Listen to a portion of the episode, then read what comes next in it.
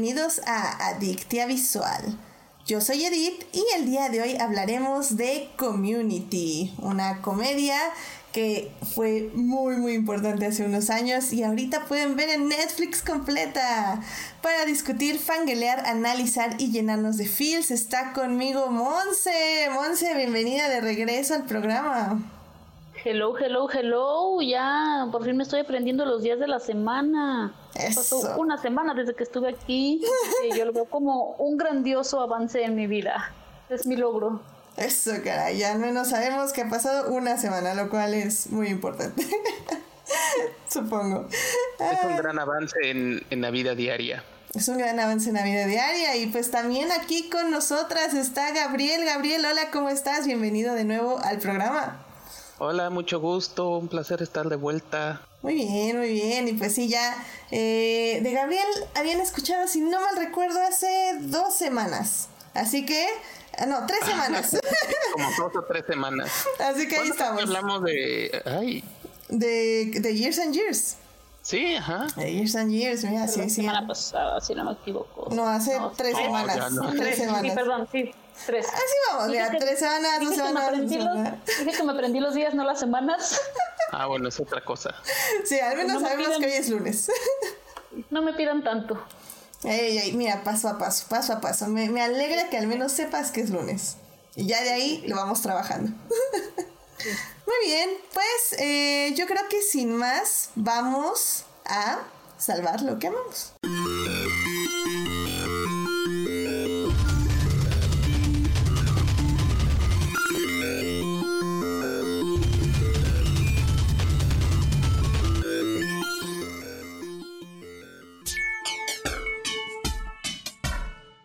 Bien, ya estamos aquí salvando lo que amamos, así que veamos, Monse, ¿qué te gustaría compartir con nosotros?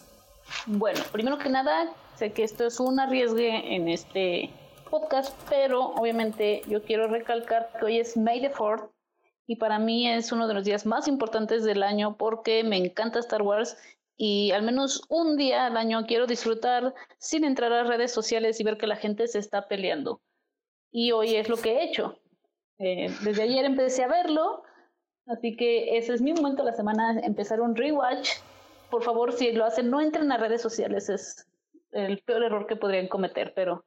sí No solo los- para Star Wars en general. Sí, pero eh, tiene un... Como que es algo especial lo que tiene el fandom de Star Wars, ¿no? Vamos a llamarlo especial. Eh, yo sí, eh, la verdad es que lo estoy disfrutando muchísimo, me estoy sintiendo niña otra vez, me acuerdo cuando salió el episodio 3, yo estaba en la primaria y me acuerdo que nos poníamos a jugar y todo, entonces, no sé, me está gustando mucho esto, pero no entren a redes sociales. Mira, mira, te- tengo que confesar que obviamente iba a decir en mi momento de la semana porque este no fue un programa de Star Wars. que, que sí, o sea, la verdad es que creo que yo lo publiqué ayer y, y puse algo así en Twitter como, o sea, mañana va a ser un día muy difícil para todos los, para todas las fans de Star Wars, por favor, muteen a la gente que tienen que mutear, pero claramente compartan el arte, eh, todo lo que aman de Star Wars, compártenlo, pero tengan también la idea de que todos los troles van a estar en Twitter por Star Wars y no van a parar de molestar gente. Lo cual sí pasó, pero creo que eh, ya somos muy buenas muteando gente. Entonces, este... mm, Digamos que fue un buen día, o sea, digo, aprovecho ya para linkear mi, mi salvando lo que amamos.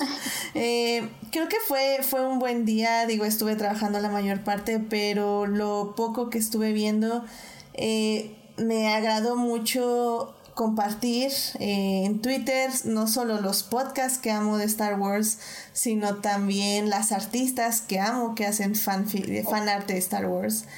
Y, y, también las personas que he seguido estos últimos seis meses que escriben fanfics de Star Wars.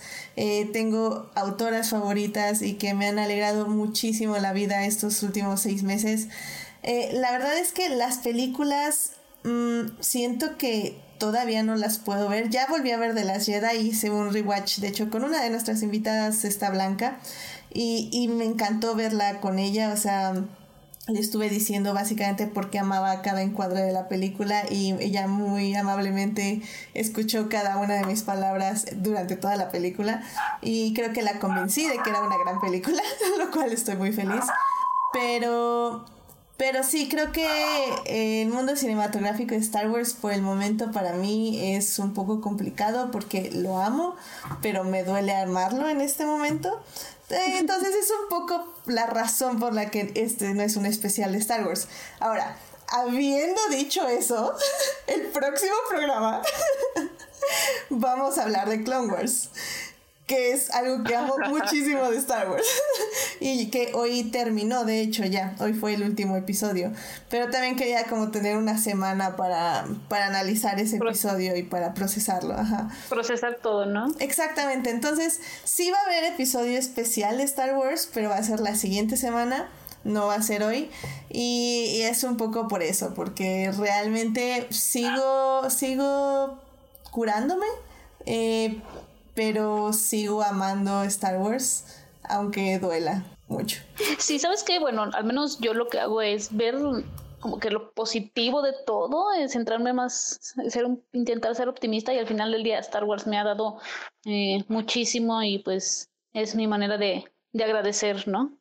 Claro, claro, y creo que es, de hecho escribí un pequeño ensayito acerca de todo lo que siento y, y, creo que al final del día esa fue mi conclusión, o sea, mi conclusión fue como, o sea, hay, hay gente que no quiere que estemos aquí en el fandom como mujeres, eh, hay, hay personas que nos odian por amar Star Wars, pero no, mi postura es no me voy a alejar de Star Wars, sino voy a reclamar este como el espacio que pensé que era hace dos años.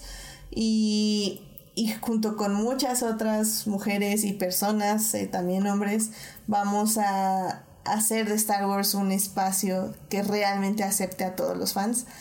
Y, y, es eso, o sea, Star Wars me ha dado tantas cosas, para mí más en la literatura que en lo cinematográfico, tengo que admitirlo, pero a mí en la literatura me ha dado muchísimas cosas que amar y, y no lo voy a perder nada más porque J.J. Abrams no sabía hacer una película. No podemos dejar que ganen. Sí, exacto, no podemos dejar que ganen, entonces vamos a salvar lo que amamos y, y por salvar lo que amamos es salvar a Star Wars, así que Amamos Star Wars y lo seguiremos amando, aunque sea difícil, pero cada día será más fácil. aunque les duela a muchos. Y aunque, duela, y aunque les duela a muchos, seguiremos aquí.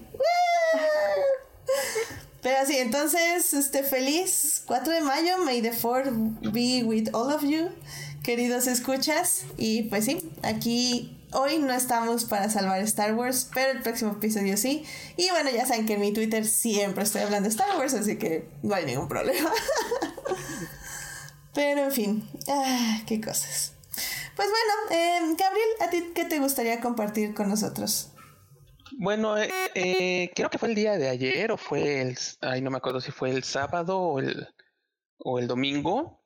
Hubo pues ahí el clásico convenciones, anuncios, bla, bla, bla, bla. Y entre los anuncios y convenciones, uno que me llamó muchísimo la atención es el de el de la productora Comiquet, que es en Estados Unidos especializada en distribución de video, lo que queda de esa industria. Y, van y ellos anunciaron una serie de películas clásicas que estaban relanzando, sobre todo de anime, como por ejemplo Cleopatra, la de las mil y una noches, ambas de Osamu Tezuka, demasiados experimentales y Memories es una película que es una en realidad una antología basada en cuentos de el autor Katsuhiro Otomo, que es el creador de Akira. Y una de las particularidades es que son tres este tres cortos como de media hora cada uno, cada uno con sus propias características. El primero es una historia de fantasma de ciencia ficción. El otro es una comedia este, de medio destrucción. Y el tercero es una obra experimental donde hacen una especie de... Lo que hizo Alfonso Cuarón con esto, ¿cómo se llama? Con la de gravedad, pero animado. Ok que es, aunque parezca, aunque no parezca, es muy difícil porque una de las particularidades es que cuando se trata de animación, todo movimiento se tiene que dibujar, se tiene que recrear. Y sobre todo si es un falso, una toma larga falsa, pues en este caso por ser una animación, significa que todo lo tuvieron que dibujar. Entonces no tenían un fondo fijo, sino que tuvieron que crear un largo fondo que en papel tenía como casi unos 10 metros. Así que era cosa gigantesca. y, el, y el primer corto, que es la historia de ciencia ficción, es creado por quien es uno de mis grandes héroes, porque fue con un guion de el creador de, de del director, se, híjole, se me olvidó su nombre, no lo puedo creer, Satoshi Kon, que él hizo películas como Perfect Blue, los Padrinos de Tokio, Paprika, este, que básicamente Darlene Aronofsky, Christopher Nolan y otros directores básicamente en algunos casos literal le han copiado porque creó escenas increíblemente emblemáticas y que desafortunadamente murió demasiado joven, o sea, solo hizo cinco películas antes de morir y ese largometraje fue como su gran demostración de todo lo maravilloso que es él. La película había salido en español ya hace varios años y este lanzamiento sería en inglés, pero quiero mientras no se pierda en el largo limbo de los derechos o que quede olvidado ahí, la verdad vale mucho la pena porque sus películas o todo lo relacionado con Satoshi Kon y en este caso con Katsuhiro Tomo en el campo de la animación son una verdadera maravilla. Ok, ok, se oye muy muy interesante esto. Eh, mencionaste un lugar donde están ahorita, ¿no? Para ver al inicio. O nada más, o es por ah, medios alternativos.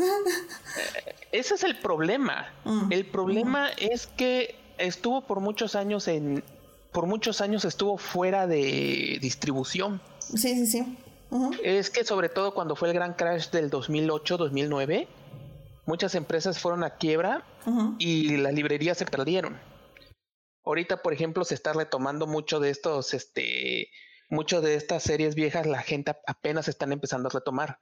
Y en este caso, por ejemplo, Dis Comiquet o Discoquet, no me acuerdo cómo se llama. Bueno, pero una búsqueda rápida con poner ahora Memories ayuda. Compró los derechos y logró restaurarlo.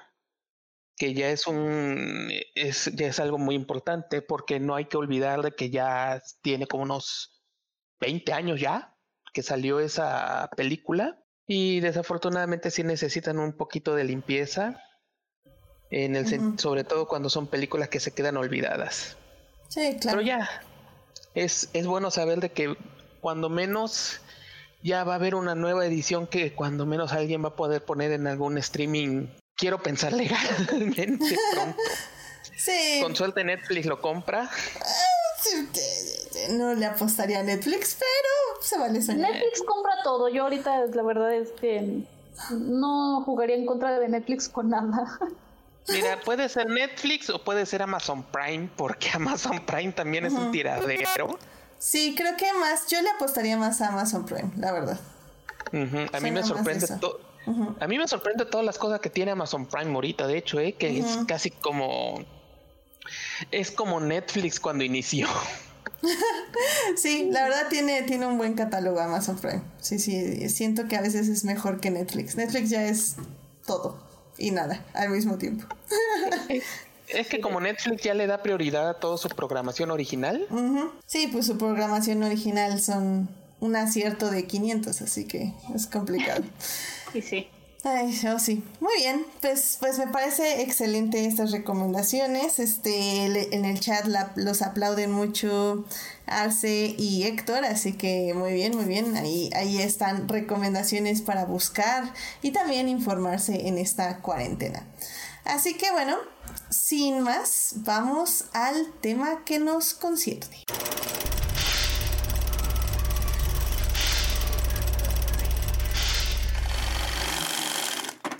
Pues ya estamos aquí para hablar de Community. Esta serie fue escrita por Dan Harmon y tuvo seis temporadas que se transmitieron en bueno es que es, hubo como dos partes eh, básicamente la serie empieza en el 2009 y termina en el 2015 o sea seis años eh, vamos a hablar obviamente de todo lo que pasó en, en, lo que fue avanzando esta serie, pero pues digamos que las primeras temporadas, las primeras cinco temporadas, si no me recuerdo, fueron transmitidas en NBC y la última temporada ya fue de Yahoo. esta serie cuenta la historia de 6, 8, bueno, 7, eh, 7 personajes principales que básicamente se encuentran en una escuela comunitaria de Estados Unidos, Community College, y eh, forman un grupo de estudio. Y básicamente vamos a ver cómo sus dinámicas, tanto dentro de la escuela como eh, con ellos mismos sobre pues, sus aventuras, se podría decir, lo, que les pasa en la universidad. Eh, la verdad es muy complicado y lo vamos a tocar ahorita en el podcast. Pero bueno, en, la primera parte pues vamos a hablar obviamente de, de qué se trataba la serie y de los personajes. En la segunda parte vamos a hablar de nuestros episodios favoritos o nuestros momentos favoritos de la serie. Y en la tercera parte vamos a hablar de qué pasó con la serie, si seis temporadas fueron suficientes, debían hacer menos, debían hacer más. Vamos a ver ahí qué sale en la tercera parte. Así que, sin más, vamos a la primera parte. It is not a donut hole, but a smaller donut with its own hole. And our donut is not a hole at all pues ya estamos en la primera parte para hablar de la trama y de los personajes. Así que, ¿por qué, Monse, por qué no nos dices exactamente qué es Community, en tus palabras al menos? Esa es una excelente pregunta que yo intenté responder por seis temporadas. Porque durante aproximadamente 5 o 10 capítulos la serie se trata de un grupo de estudio de inglés en una universidad comunitaria con este grupo de, 6, 7, 8 personas, eh, bastante diferentes con sus cualidades cada uno, y se meten en varias aventuras que después de la primera temporada creo que nadie sería capaz de describir exactamente en qué consiste Community, porque a mí cuando a mí me han preguntado, oye, ¿de qué se trata? Cuando la recomiendo yo deciré, este, no, es que tienes que verla, tienes que verla. no, que no quiero arruinártela. No, no te quiero arruinar. Es, porque en realidad no sé cómo explicarle eh, gocha y stop motion y todo lo que sea que pasa. es imposible. Y es que, o sea, al inicio creo que sí, em, o sea, sí empieza con una narrativa, que es básicamente eh, bueno, porque aquí creo que también no hay un protagonista en sí, creo que las, los siete personajes son protagonistas de sus propias historias, pero por ejemplo, podemos decir así que la serie empieza con un tal Jeff Winger, que es un hombre blanco, que se cree súper guapo y súper importante y súper este, egocéntrico, que básicamente nada más quiere acostarse con una chava que se llama Brita. Y para engañarla a una cita, se puede decir, le dice que él está, eh, bueno, él está en su clase de español, pero le dice que él sabe español y que le puede ayudar a estudiar para el examen de español. Y, y pues básicamente le engaña diciéndole que hay un grupo de estudio que él, que él va a asistir y que pues ella puede venir, pero ese grupo de estudio no existe. Por azares del destino, tiene que decirle a otro personaje que se llama Abed eh, sobre este el grupo de estudio y Abed invita más gente al grupo de estudio, por lo que básicamente se ve en este dilema de toda esta gente que está aquí a mi alrededor. Llegaron de pronto, yo nada más quería conquistar a esta chava, porque aparte Jeff es un abogado que toda su vida fingió que había estudiado en una universidad para abogado, trabajó en un bufete súper caro, pero resultó que lo descubrieron que nunca había tenido un título y que nunca se había graduado de una universidad. Entonces lo despidieron y él nada más está ahí en la, en la universidad para sacar un título rápido, fácil, porque conoce un proceso de ahí, a un profesor de ahí, que extrañamente es John Oliver. What the fuck? John Oliver, ¿qué haces aquí? porque eso también tiene community. Hay muchos actores que van a decir, what the fuck? O sea, fue antes de que fueran famosos o ya eran famosos y vinieron a Community. ¿Qué está pasando aquí? Eh, no sé, está muy raro todo, la verdad. Sí. por eso insisto, no sabría, incluso si miras los nombres de los directores, es como decir... Wow, sí, sí, sí. Hay directores muy... Uno, uno vería, uno ve los primeros, la primera temporada y te quedas pensando, ¿En serio? ¿Estas personas serían directores de las películas más taquilleras del cine? Exacto. Sí, o sea, porque estamos hablando de los rusos y de Justin Lin. Sí. O sea, que ahí tienen, ¿qué? ¿5 mil millones de dólares en taquilla o más? Y estamos hablando de que el, el dean, el director de la escuela, de la universidad, es un ganador, es un escritor ganador del Oscar. O sea, es como, ¿what? Sí, o sea, por, no sé, es muy raro esta serie, pero no sé, yo a todo el mundo le digo que la vea y cuando me dicen, ¿pero de qué se trata? Tú vela, güey. No te la quiero arruinar. Y es que al final del día, o sea, de lo que podemos estar los tres aquí en este momento, las tres de ahorita de acuerdo, es que Community era un lienzo en blanco para cualquier escritor y director. O sea, podías hacer lo que se te pegara la, la regalada gana, porque estás en un lugar que es una universidad, eh, tienes un cast diverso en todos los aspectos, eh, raciales, este... Mm, bueno, no, sexuales no, pero...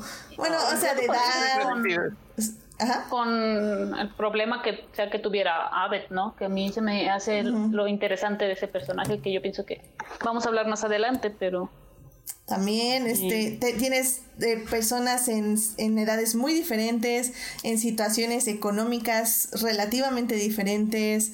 O sea, es un cast que básicamente te puede dar lo que quieras. O sea, puedes jugar con cualquiera. Y lo padre de Community, y ahorita no, no me dejará mentir Gabriel, es que era el inicio de lo que ahorita muchos llaman políticamente incorrecto, entre comillas, porque ya sabemos en este podcast que eso no existe.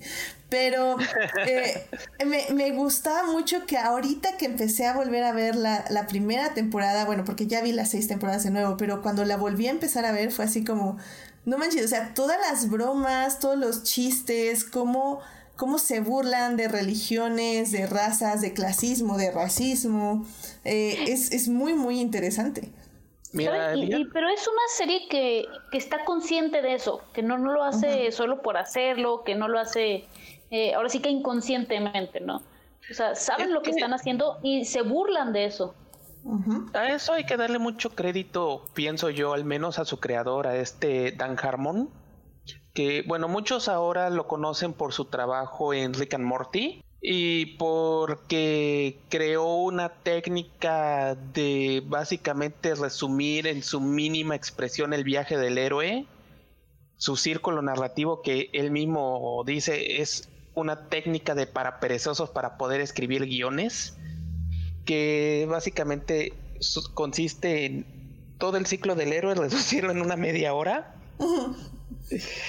Y es como que una de las características que tiene Dan Harmon, además de que tiene un sentido del humor muy pasado de lanza, es que la verdad sí se pone, sí hay mucho esfuerzo en sus guiones. O sea, uno lo puede ver por legendario chiste de Beetlejuice o en la manera como crea ideas absurdas y no las desecha, sino que siguen y siguen y siguen, como la creación de la mascota de la escuela. que por cierto, digo, por si alguien no ha visto la serie, que es totalmente válido, porque realmente sí fue una serie muy, muy famosa, pero en un nicho, no fue como no, todos la tienen que haber visto, sinceramente. Pero bueno, rápidamente La mascota eh, se llama ser humano. Porque en Greendale, que es como se llama la, la, universidad, por cierto, Greendale, este, básicamente querían una mascota que no tuviera género, que no fuera racista, que fuera inclusiva a todos y que, y que no molestara ningún tipo de religión ni sensibilidad. Entonces, literalmente lo que crearon es una persona en un leotardo blanco así de pies a cabeza, es como un traje de látex o bueno, no de látex, un traje sintético y nada más con unas manchas por ojos y como una mancha como una sonrisa. Y ya, esa es, esa es la mascota, el ser humano. es una lo que me encantó es que uno pensaría que saldría un momento, no, sale a lo largo de toda la serie. Y lo viste en Navidad y todo, no, no, no. Y, hasta dicen que, que pues el pobre que está bajo del traje está como todo drogado y pues no escucha nada y no ve nada porque pues no tiene dónde ver y que el, material con el que está vestido es este altamente tóxico. O sea, es una pava, pobrecito. Es una serie en la que entren, lleguen esperando todo, así, literal todo. Es caótica en mucho sentido, aunque hay, está muy bien organizada, está muy bien pensada. Sí. Y sin embargo se siente muy caótica porque básicamente todo vale. O sea, puedes esperar de todo. Este es, es parodias clásicas. Un día puedes ver un capítulo de tipo La Ley y el Orden, después puedes ver un capítulo musical, al, al siguiente es un capítulo animado. O sea, sí, es todo. Y pues es por eso que digo que ahí interviene mucho este Dan Harmon, porque es casi, bueno, lo, mucha gente ahora lo ve, por ejemplo, en Rick and Morty, pero a Dan Harmon siempre le ha parecido, parece ser de la clase de persona que le gusta jugar con esta idea del lienzo en blanco y le dice a sus escritores, no se limiten, salgan con las cosas más absurdas que puedan salir. Pero, eh, o sea, también creo que es válido decir que no es como que se vuelven extremadamente locos. O sea, sí trabajan con lo que tienen. O sea, no es como que ah, un personaje. Está muy, bien cuidado todo. Sí, sí, sí. O sea, no es como que un personaje un día opina una cosa y al día siguiente opina otra. O sea, realmente hay una evolución mínima, pero sí hay una evolución de sus personajes alrededor de las seis temporadas. O sea, tenemos, por ejemplo, a Jeff, eh, que es obviamente una persona, como decía yo, egocéntrica, eh, que no le preocupan los demás y que solo ve por sí mismo, o sea, un abogado, y muchos se burlan de eso todo el tiempo. Y, y al final de la serie, en la sexta temporada, eh, no solo ya va a apreciar a esta gente que lo rodea como una familia, sino que también ya va a no poder ser un abogado, por lo mismo de que ya se preocupa por la gente, no puede retomar eh, la profesión que tanto amaba.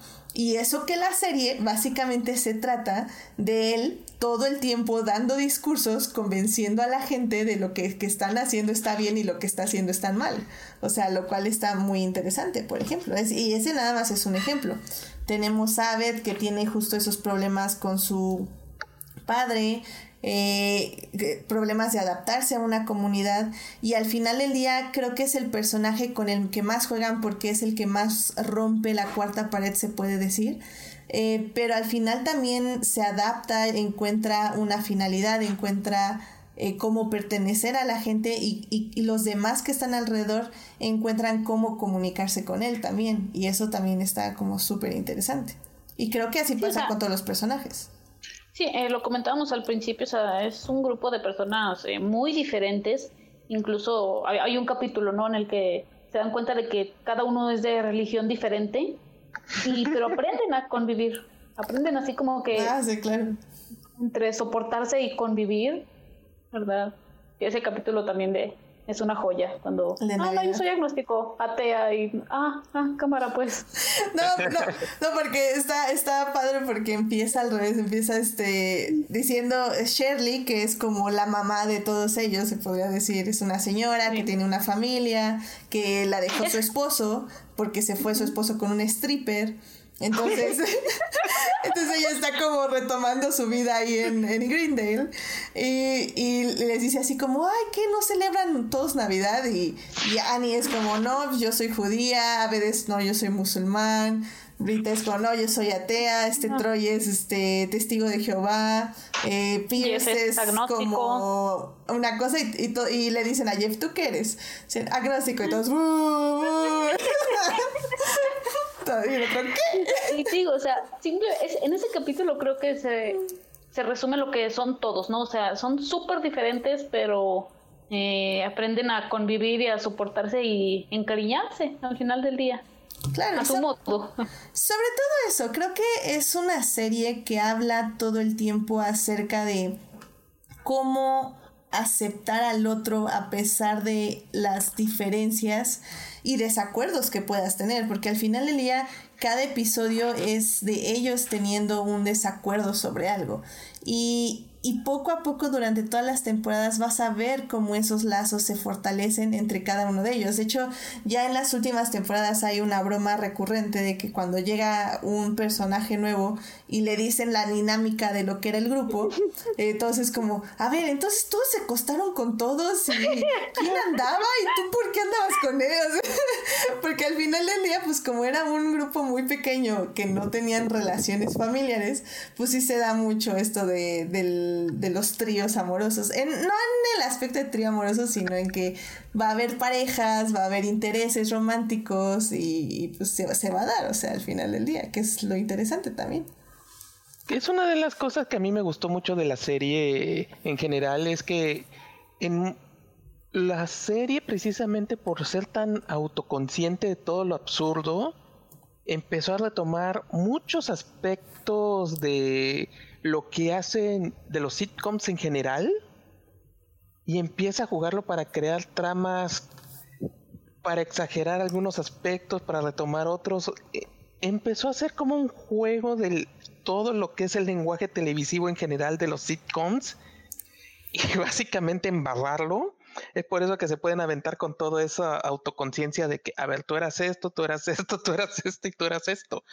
Porque están reconociendo eh, las dinámicas que usualmente se ven en la televisión y se están burlando. Es, es una conciencia muy fuerte acerca de lo que son, sin, sin que necesariamente te estén diciendo te, en la cara que este, cómo hacen o por qué lo hacen. Claro. No, de hecho, para mí hay un capítulo, de hecho, eh, lo voy a mencionar entre mis capítulos favoritos, el que Abed está diciendo todo el, eh, la media hora. Ah, es que este es un capítulo botella. Este es un capítulo botella. sí, sí. Es el de, es el de la pluma, ¿no? Si no me acuerdo. Sí, o sea, que pierde su pluma. Digo, o sea, eso es lo que me encanta, lo conscientes que están, que se burlan de los demás, de ellos mismos. Y, o sea, yo me ave diciendo, ah, es que este es un capítulo botella. Ya, deja de decir eso, pero es un capítulo botella. y ya cuando cierran, ya es cuando Jeff dice, ya, este va a ser un capítulo botella. ya lo, lo sabía. Está muy bueno. Sí, porque al final del día eso también es lo chistoso. O sea que si bien Aved es el que rompe constantemente la cuarta pared, todos lo toman como loco en las primeras temporadas. Y ya para las últimas temporadas ya, ya están 100% alineados como él piensa. O sea, ya hay un punto donde un personaje nuevo les dicen, ¿cómo quieres que nos disculpemos contigo? Y es que, bueno, Abed todo el episodio le había dicho que que tenía que hacer montajes para, para la gente de la serie. Entonces, por ejemplo, cuando le decía, manda un mail, a ver, se cambiaba de ropa cinco veces diferentes para formar un montaje de él mandando un mail de diferentes formas. Entonces al final el personaje cuando le dice, ¿qué quieres? ¿Cómo quieres que te demos la disculpa? Y ella dice, háganmela en un montaje. Y entonces ya todos los personajes hacen un montaje de ellos disculpándose, eh, disculpándose, sí, varias veces para que en edición tú lo puedas cortar, entre comillas, como un montaje de disculpas. o sea, es algo súper meta que tal vez ahorita que lo digo, están diciendo de qué fregados están riendo estos locos. No se, no se entiende absolutamente nada. Si no la han visto, cuando la vean tendrá sentido y les va a hacer reír mucho. Sí, y se van a reír mucho. Eh, es que eh, en parte es muy chistoso, pero hay que reconocer también que en parte es una de las razones porque sí, la verdad es, era muy le era muy difícil a la serie este venderse. Venderse, porque la verdad, eh, sobre todo conforme va pasando el tiempo, ya para la tercera temporada ya era descarado las la ruptura de la cuarta pared, los chistes oscuros, o sea, ya es, ya era todo un entretejo tal cual que ya no, no puedes entrar a la serie en la segunda o tercera temporada. O sea, yo cuando lo intenté hacer el rewatch, que infructuoso por mi falta de tiempo, quise empezar, me voy a empezar por desde donde me acuerdo, donde menos me acuerdo, desde la tercera temporada y me quedé así de, what the fuck? No recuerdo nada de esto. Estoy de acuerdo, porque la serie extrañamente sí es muy cronológica. O sea, al final del día hay muchos chistes que solo se entienden si viste las anteriores temporadas. Eh, son cosas que ellos se autorreferencian, es, es una serie autorreferente. Entonces, al final del día, creo que si entras en, en temporadas más adelante, te pierdes de muchos chistes. Tú ya decías el, el chiste de, de Beetlejuice. El chiste de Beetlejuice, que yo me acuerdo que pensé que había sido a lo largo de una temporada. No, se armó por tres años. Exactamente. Y es que, ¿qué es el chiste de Beetlejuice? Me lo decía Gabriel unos podcasts antes, que básicamente eh, durante las temporadas dicen Beetlejuice. ¿Y qué pasa cuando dices tres veces la palabra? Se aparece Beetlejuice. Entonces, la tercera vez que durante las temporadas dicen Beetlejuice, se aparece un Beetlejuice atrás de ellos. O, por ejemplo, hay, hay, un episodio que a ver, ah, pues que Shirley tiene un hijo, o sea, tiene un, eh, tiene un parto en la sala de, antropología, de clases de antropología, y Abed dice, yo, yo traje un bebé al mundo durante esta temporada, y le dice Troy, ¿pero cuándo? Y dice, no, pues es que fueron cosas que pasaban en el, en el background, en el fondo. Y si buscas en los episodios, hay episodios donde Abed conoce a una chava que está embarazada, luego la chava empieza a tener este como contracciones y luego se ve que Abed está en un carro como eh, recibiendo ahí como agachado al bebé. O sea, pero son cosas que no captas en el momento hasta que las revisas, o sea, y estás atento. Hay un episodio, si mal no recuerdo, donde Abed agarra y comenta que tuvo un empleo de verano. Ajá. Y resulta que pues no es, es un chiste incomprensible hasta que te das cuenta que ese actor salió en la película del Capitán América. Sí. Ah, no manches. de hecho, de hecho hay un capítulo, bueno, eh, sabemos que Alison Brie eh, aparecía en Mad Men. Hay un capítulo en el que se burlan de, de Mad Men y de básicamente de su personaje. Y igual se burlan de, de las películas de Marvel. Creo que ya es para la quinta, sexta temporada, así como no me acuerdo bien qué chiste es el que... Sí, hay, hay varios chistes. Sí, pero sabemos que pues, no, los rusos de, dirigieron estas películas y fue así como de... no, pues es que las películas de Marvel no me van a despedir por eso, ¿verdad? de hecho es el último episodio que también dice Jeff, es que las películas de Marvel son malísimas, pero no lo puedo decir. y, eh, algo así yo recordaba. y, y Alison Brie también dice, ya sé, pero yo tampoco lo puedo decir y, yo no puedo decir menos que tú porque yo soy joven, tú al menos eres viejo y lo puedes decir. y de hecho uno de los episodios, el último de Pin en la, sexta temporada es la misma escena del elevador de Capitán América Winter Soldier. Nada más que lo hacen con el Dean y, con la gente de, servicio de limpieza. Y es exactamente la misma escena. O sea, está increíble. La verdad yo me reí mucho. No me acordaba de eso ahora que la vi. Pero sí, sí, hay, hay varias referencias ya a Marvel ya después. te, digo, no me acuerdo bien de ese chiste, pero menciona algo de Mad Men ese sí no me acuerdo, la verdad. Yo dije, eh, dije, wow, o sea, es que Alison Brie para el mismo tiempo estaba en Mad Men. Y fíjate que algo que siento yo que eh, decíamos, es una serie que no todo el mundo vio, que por ahí ya tenía nada más su nicho. Pienso que es porque había tres grandes comedias en ese tiempo. Ahorita que hablamos de series que estaban en ese entonces, que era eh, The Office, Terry Rock y Parks and Recreation. Oh, entonces siento que, o sea, son tres grandísimas comedias y como que todos las estábamos volteando a ver y no sé, de 10 personas, nada más uno volteaba a ver Community por estar bien, todos los demás viendo estas tres grandes comedias. Y cosas como Tirty Law que también era un poco absurdo, pero era menos oscuro el, en cuanto a sus referencias y sus chistes. Sí. Eh, era como eh, un poco Community, era como Tirty Rock, pero Tirty Rock era más para toda la familia. Sí, porque Terry Rock también sabemos que rompió la cuarta pared varias veces, estaban conscientes de también de repente de que estaban en una serie, ¿no? Y en cambio Community no era para toda la familia, era para el niño geek más geek que no le invitan a la que no le invita a nadie. Yo lo pongo algo así para el público de Rick and Morty. Sí. Y por ejemplo, a mí, a mí, por ejemplo, Rick and Morty nunca, nunca pude. O sea, no, no puedo con esa serie. Vi varios episodios por error y no, no puedo. O sea, es demasiado para mí. O sea, no. Eh, Yo diría que hay una gran diferencia que hay entre Rick and Morty y Community es que Rick and Morty ya es Dan Harmon con Justin Roiland, que es muy... No solo Justin Roiland tiene un humor un poquito más grotesco en ese sentido de mostrar vísceras y demás, por algo se hizo famoso con esa estúpido serie llamada de, eh, de, de los Cosby Clones, que eran clones de Bill Cosby, antes de que todo el mundo supiera oh, que era... Y aparte ya hay que también tomar en cuenta que Dan Harmon, sobre todo en los últimos años, ya es bastante... Ay, ¿cómo decirlo? Digamos que el propio Dan Harmon con el paso de los años se ha vuelto cada vez más grosero, malo, menos... Él mismo ha dejado de ser menos caritativo con sus propios personajes digamos que si había cariño en Community, ya para cuando llega Rick and Morty ya es alguien hasta amargado. Creo que es más, eh, se convirtió en un cínico, ¿no? Sí, hay mucho cinismo. Un cinismo ya muy descarado.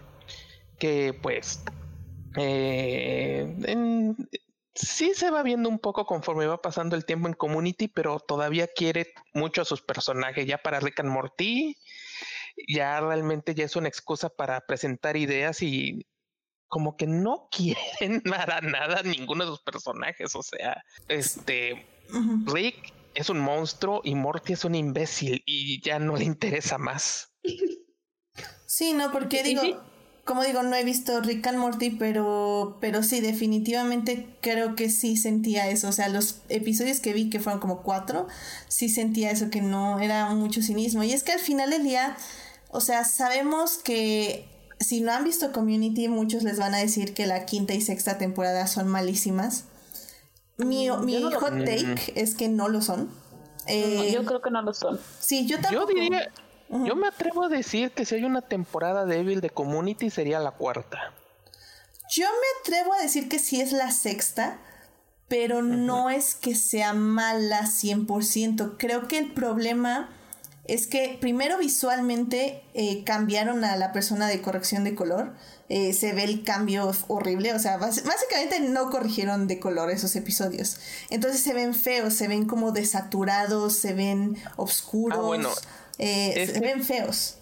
Es que de hecho para esa para ese entonces ya es cuando los hicieron con Yahoo. Exactamente. Y el sistema de Yahoo fue todo un fracaso. Entonces, eh, para empezar, o sea, creo que para el espectador, aunque no lo sepa, lo siente, o sea, siente el cambio de cámara y el cambio de corrección de color y todo, entonces, y, el cambio de producción, porque también la producción es mucho menor, se ve que tenían menos presupuesto. Y eso que Community tenía un, no sé los números sinceramente, pero por lo que pasa en cada episodio, se ve que tenían un buen presupuesto, no algo muy grande, pero algo decente y por lo que intentaban hacer en la sexta temporada se veía que ya les costaba llegar a ese presupuesto. Y Hay una...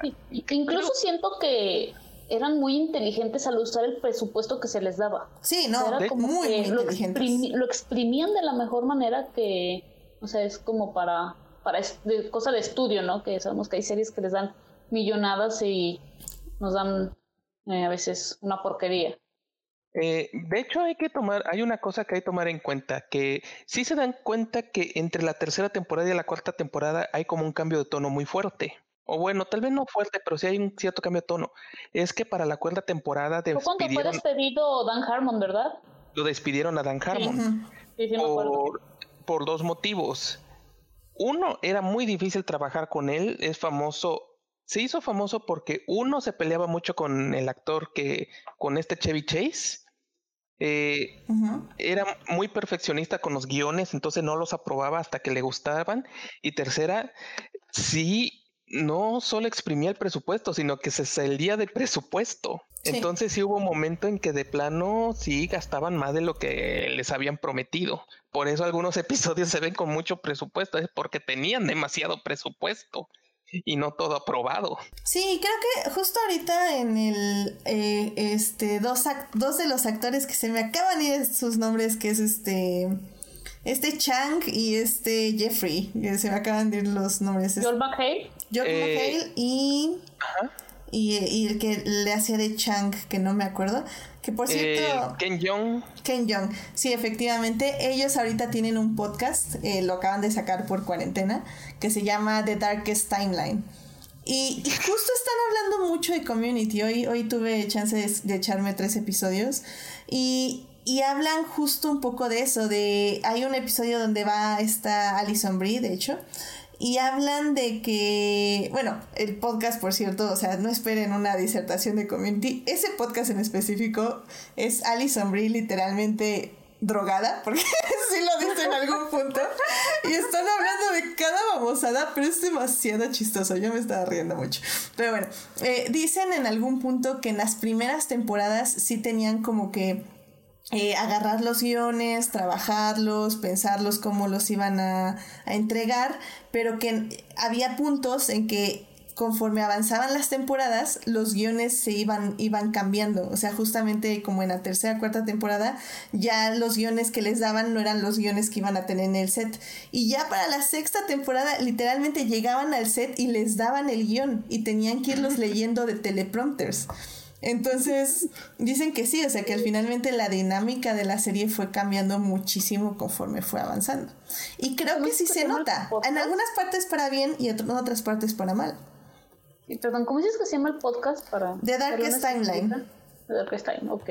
Sí, The Darkest Timeline Podcast. Está ahí en, este, en YouTube y en Spotify y creo que también en iTunes. Pero es, es para verse en YouTube porque salen ellos hablando y así. Está muy extraño, la verdad. no, sé si lo recomendaría, pero está divertido. Hay, en el quinto episodio va Alison Brie y en el séptimo episodio está justamente este el ganador de Oscar, ¿cómo se llama? Este, ¿cómo se llama?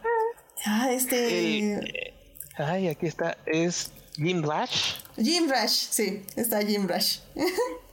ganador de es que se escucha muy raro decir, o sea, y más cuando ves al personaje. sí, no, y es que para que quienes no hayan visto la serie, su personaje eh, de Dean, que es el, el, rector, el decano, se podría traducir literalmente, es, es un inepto eh, que básicamente nada más se dedica a, vestirse de muchas formas queer, porque pues son formas queer, y al mismo tiempo de muchas formas extrañas y exóticas para dar anuncios, para organizar cosas, bailes, etc. Y creo que el inicio no tiene mucho eh, y mucha importancia, aparte de ser un, un decano inepto que no sabe manejar la escuela pero al final ya le empiezan a dar un poquito más de profundización, sobre todo porque pues los van dejando actores, eh, que esa es otra cosa que hay que discutir rápidamente, pero bueno, al final creo que ya su personaje se va desarrollando un poco más y le van dando más profundización, o sea, hay, hay un episodio, está interesante, pero no me encantó, porque sí le dicen así como es que necesitamos que el el decano sea gay para que vean que somos inclusivos en la junta de directores, etc. Y él dice, es que no soy gay, yo soy, hagan de cuenta que gay es como sacar un conejo de un sombrero. Yo es como si sacaras todos los pañuelos de colores y nunca terminaras de sacar pañuelos. Eso me encanta, estaba muy bueno. Pero, pero sí, o sea, no era, su personaje estaba increíble y ya cuando lo veías recibiendo un Oscar por su película de Los Descendientes con Josh Clooney es como, what the fuck? Así como, este, este, ese, sí es verdad. sí, no manches. con la persona que está a tu lado sí es verdad. Sí, no manches. Y es que sí, o sea, al final del día tenían mucha gente talentosa. O sea, tenemos al personaje de Troy que era eh, interpretado porque ahora lo conocen como Childish Gambino, o sea, what the fuck. o sea, Alison Brie ahorita es este no solo muy famosa, bueno, tiene su serie de Glow, sino también es directora y productora y escritora, o sea, la verdad es que tal vez no todos son increíbles, pero tenían gente que hizo muchas cosas importantes después. Pues de hecho, la gran mayoría de todos ellos sí les tuvieron un creo que casi todos tuvieron mucha, mucho éxito. Casi todos. Sí, casi todos. Eh, y éxito en sus áreas. O sea, al final del día no tiene que ser éxito mundial de fama. Pero ah, en, sus áreas, Ajá, sí. O sea, no todos son como Donald Glover, que, o sea, cantante de rap, no lo puedo creer. No, cantante de rap, director, eh, la, la serie esta que tiene, la de... Ah, la de Atlanta. Atlanta. Atlanta, o sea, también es súper reconocida, o sea, sí, muy cañón. La verdad creo que la mayoría le ha ido muy bien. Y bueno, o sea, ni hablemos de los directores, ¿verdad? como dicen las, las películas más taquilleras de la historia. Eh, Básicamente. pero eh, Joel McHale también ha tenido ya su. Tuvo por ahí The Soup. The Soup. eh, ahí está. Ay, se me fue el nombre. Gillian, Gillian Jacobs, que es ahorita tuvo una serie en Netflix de Judd Apatow que se llama Love. Ah, ese sí también, supe. Ay, pues, y Ken Jeong lo hemos visto en un buen de películas. Tal vez no en papeles mayores, pero de. Pero creo que todos lo recuerdan por. ¿De reparto? Ah, sí, de reparto ha estado en un montón de cosas. Yo lo recuerdo por la de Crazy Rich, Asians. me acuerdo que la vi y como, ¡ah! Te conozco. Pero bueno, así como ya para casi cerrar esta sección, nada más. Ah, no, dejémoslo para la tercera sección mejor de qué pasó ya al final de la serie. Creo que ahorita estamos con lo bonito. Así que, ¿por qué no? Nos vamos a hablar de nuestros episodios favoritos para que la gente que no haya visto Community y ya la enganchamos diga, ok, ¿qué, qué episodios tengo que ver? Aunque creo que sí estamos de acuerdo todos que la tienen que ver desde la primera temporada. Pero si quieren así nos aventarse algo muy loco, vamos a darles los episodios que tienen que ver. Así que vamos a la segunda parte. Muy bien, pues ya estamos aquí en la segunda parte donde les vamos a dar nuestros episodios favoritos. Y es que, oh my god, la serie tiene grandes momentos. Y digo, ya lo hemos mencionado, ya hemos mencionado varios de ellos, pero Definitivamente hay unos que destacan. Sinceramente, ahora que hice mi rewatch, creo que el que más amé extrañamente fue la parodia de La Ley y el Orden. O sea, amé ese episodio porque, digo, nunca he visto La Ley y el Orden. Pero, yo tampoco. pero, yo creo que es igualita. Exactamente. Es, es, es, un gran episodio. O sea, realmente eh, lo que me encanta de Community es que al inicio al menos en las primeras temporadas, cuando hacían parodias, no era como que empezaban en las parodias y ya era una parodia, sino como que veías como los personajes poco a poco se metían en sus papeles. Entonces, Hagan de cuenta para ese episodio, así rapidísimo. Eh, Annie despierta todo el grupo de estudio, porque ahora es un grupo de, historia de estudio de biología, no de español, pero son de biología. Eh, los despierta a todos porque alguien mató a su jam, jam, que es como una papa, ¿no? Que hace crecer. La tarea creo que es que hagan crecer una papa en un, digo, una planta en una papa, algo así. Y alguien lo tiró al suelo y lo mató, entonces eso significa que están reprobados en biología, ¿no? Entonces Annie le dice a Jeb, oye, es que pues, hay que averiguar quién hizo esto para recuperar nuestra A. Y este lleva así como, no, a mí no me importa. Pero bueno, llega Shirley y ya le dice a Annie así como, oye, este, pues encárgate de esto. Y Shirley voltea con Troy y Abed, le dice, a ver chicos, quiero que se encarguen, quiero que recojan las evidencias, me, me junten las cámaras y quiero saber qué pasó. Y los otros dos, no, claro, y así, o sea, y conforme va empezando el episodio, hasta ya se van vistiendo todos de traje, van, van como teniendo sus sombreros, sus eh, y por ejemplo, a cuando arrestan a un, este, a un sospechoso, le dicen algo así como, ok, ya ves, agárralo, espósalo y dile lo que nos dijo Shirley. Este, sí, este, no estás arrestado, eh, no tienes, eh, no tenemos ninguna manera de retenerte, estás en todo tu derecho de, irte, pero te agradeceríamos si, nos acompañaras. No, es que no, no, lo mato, yo no mato el chiste, pero en la serie es muy bueno. no, la verdad, amé ese episodio. Eh, ahorita les digo exactamente cuál es, por si lo quieren buscar. Eh, se llama Basic, Basic Lupin Urology. Y ahorita les digo exactamente qué episodio es. Pero bueno, a ver, mientras, Monse, eh, ¿qué episodio te gustaría a ti mencionar? Uno, uno de los episodios. Ahorita le seguimos, no, no se preocupen. Sí. Creo que sería el primero de Halloween de la primera temporada. El de zombies. Es en el que se empieza a hacer este caos bien controlado, ¿no? Eh, no sé, también me gusta muchísimo el de. Ah, es que pero no, pero no me acuerdo en qué temporada son. El de que es todo con una temática de películas de Tarantino. Ah, es el cumpleaños de Aved. Sí, ¿verdad? Que dice, ah, sí, sí, ya me acuerdo. Eh, sí, sí, sí. Ese es muy también me encanta. También me encanta, por ahí los vemos. O sea, disfraces que nada más a ellos se les ocurren, ¿no? O sea, que dices, que te quedas como de, ¿eh? Es que ese episodio eh, empieza de que Jeff le organizó una fiesta sorpresa a Abed eh, tematizada como Pulp Fiction, porque a Abed le encanta Pulp Fiction. Pero Abed lo invita como a una comida para que tengan una plática de verdad, o sea, una plática ya sin, sin referencias de películas ni nada. Está muy, muy chistoso. Entonces Jeff está como platicando con Abed mientras todos lo están esperando en otro restaurante vestidos como personajes de Pulp Fiction. Está muy bueno. Y eh, bueno, ya mencioné el de la pluma, que, porque digo, o sea, es un capítulo botella. O sea, y los vemos haciendo de todo por encontrar la pluma, que por al final es, como decía eh, Gabriel hace un momento, o sea, chistes que se van formando con el tiempo, o sea, lo del el mono, ¿no? Que al final es el que está ahí. Sí. Es que eh, igual ese episodio de botella es porque Annie no le han perdido, ha prestado plumas y se las han perdido. Entonces dice como, ya, a ver, regrésenme mi pluma. Y todos, no, pues nadie la tiene. Ah, sí, y hay un desfile de cachorritos afuera, o sea, en, el patio. Y todos quieren ir al desfile de cachorritos.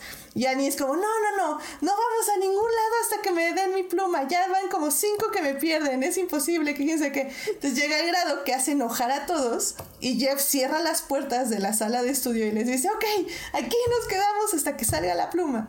Y de hecho es un, es un episodio muy interesante porque hay un desarrollo de personajes muy bonito ahí, que es todos básicamente confesando sus miedos y, y las razones, lo, lo, que se han ocultado entre ellos, porque llega el punto de que casi casi hasta se desnudan para ver si alguien escondió Se la empiezan pluma. a desnudar, de hecho. Sí, para ver si alguien escondió la pluma.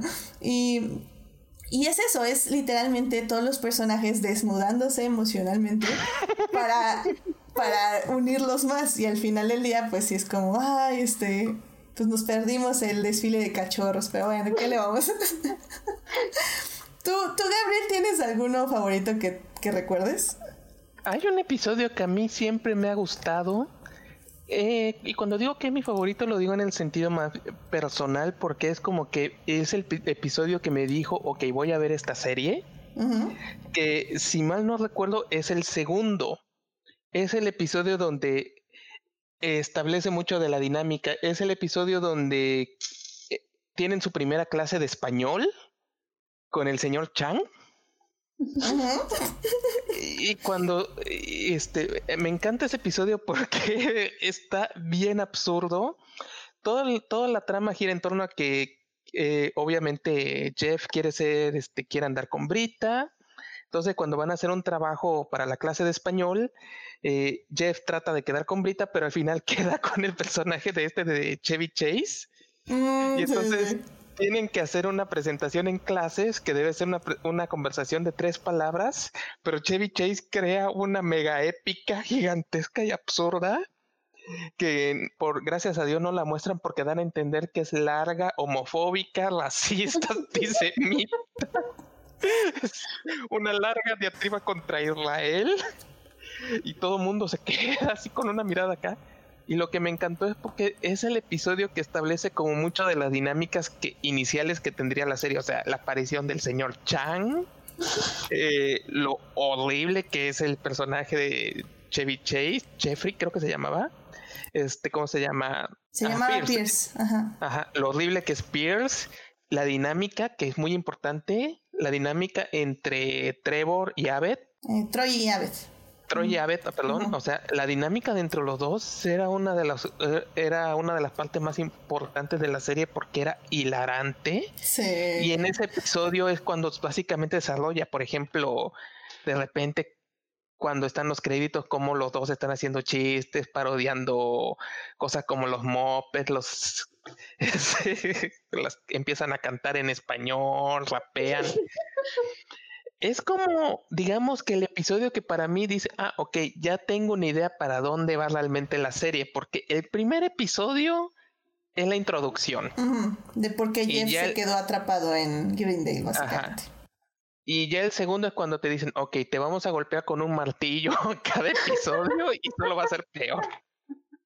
Sí, sí, sí, sí es cierto. Ese es, creo que sí, yo también tardé como tres episodios en decir, ok, esta serie me está diciendo algo, no sé exactamente qué es, pero me gusta. Y creo que, creo que funciona muy bien. O sea, en, en, ese, en esa idea, por ejemplo, me gusta también mucho el episodio donde Troy descubre que tiene ya 21 años y que ya puede tomar y que Brita y Jeff están... Que lo llevan, ¿verdad? Ajá, pero que se están peleando todo el camino por cuál es el mejor bar y que quién sabe qué.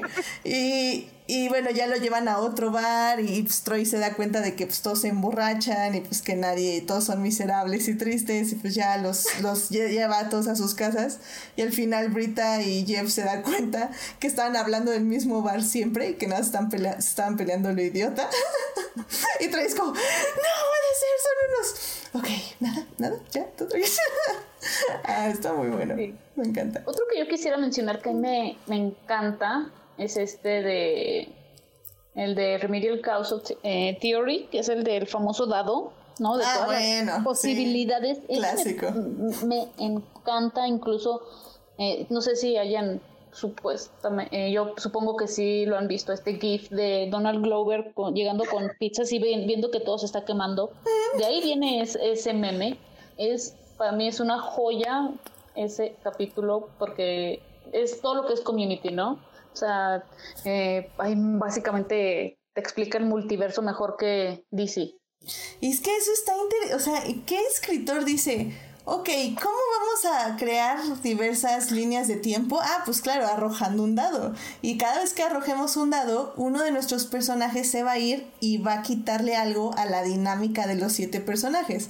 ¿Qué pasaría si se va ese personaje y se quedan solos estos seis? Y luego se va otro personaje y se quedan otros seis. O sea, es como, o sea, en guion es como, what the fuck, es increíble, o sea. Creo que es de los mejores escritos de toda la, la serie, ese capítulo es muy bueno. Sí, sí, sí. Mm, sí, sí, sí, es, es de los más inventivos probablemente. O sea, está muy cañón. Y que de ahí sale otro chiste recurrente que va a ser durante un tema, eh, durante varios episodios, que es la... la ¿Cómo es la línea del tiempo más oscura? Ah, sí. que es donde pues, Oye, oh, pues por eso se llama así el podcast. Exactamente. oh, por Dios, acabo de hacer un descubrimiento. me, siento, me sentí muy... Sí. Apenas lo capté. Y está padre, porque al final del día creo que justo el cambio entre cuarta y quinta temporada es donde tocan eso. O sea, ¿qué pasaría si si lo peor pasara para nuestros personajes y se acercaran a esa línea oscura, pero que al final del día deciden no volverse malignos, como dice Abed, sino, sino seguir apoyándose entre ellos, lo cual está muy bonito también. Gabriel, ¿tienes algún otro episodio? A ver, otro episodio que me guste mucho, mucho, mucho. Hay un episodio que me acuerdo que me conmovió, bueno, tanto como puede conmover una serie como Community es el último episodio de Donna Glover. Oh. Ah, sí, yo no me acordaba del juego de lava. Ajá. Ah, de Flores Lava. Sí, Flores Lava. es, es un... No sé, es como que al final de cuentas, por eso ah, yo hago mucho énfasis, porque cuando se fue Pierce, pues la verdad mm, no sentí mucho porque sí me enteré por qué se fue y la verdad como que, ok. Y me gustó la explicación que dieron de por qué se fue. Pero cuando se fue Donna Glover sí me dolió un poco más que nada porque me dolió sobre todo porque el Abed me gustó cómo recrearon lo mucho que le dolió que se fuera de, de Green Y o sea, porque por ejemplo, o sea, uno ve momentos como por ejemplo cuando lo convence de volver al equipo de fútbol y grita cosas como cosas y lo convencen de entrar en un equipo donde hay una mujer embarazada. y luego ya lo ves en su último episodio, ya con su amistad, sobre todo con Ave, cómo se rompe esa relación, o sea, presencial que había. La verdad duele. Y es como un recordatorio de que al final de cuentas, por eso es que Community no es Rick and Morty. Community tenía mucho corazón. Muchísimo. Y es que extrañamente ese episodio funciona también porque en esa temporada esta Rita ya está estudiando psicología. Entonces, según ella, se cree psicóloga, pues obviamente no lo es.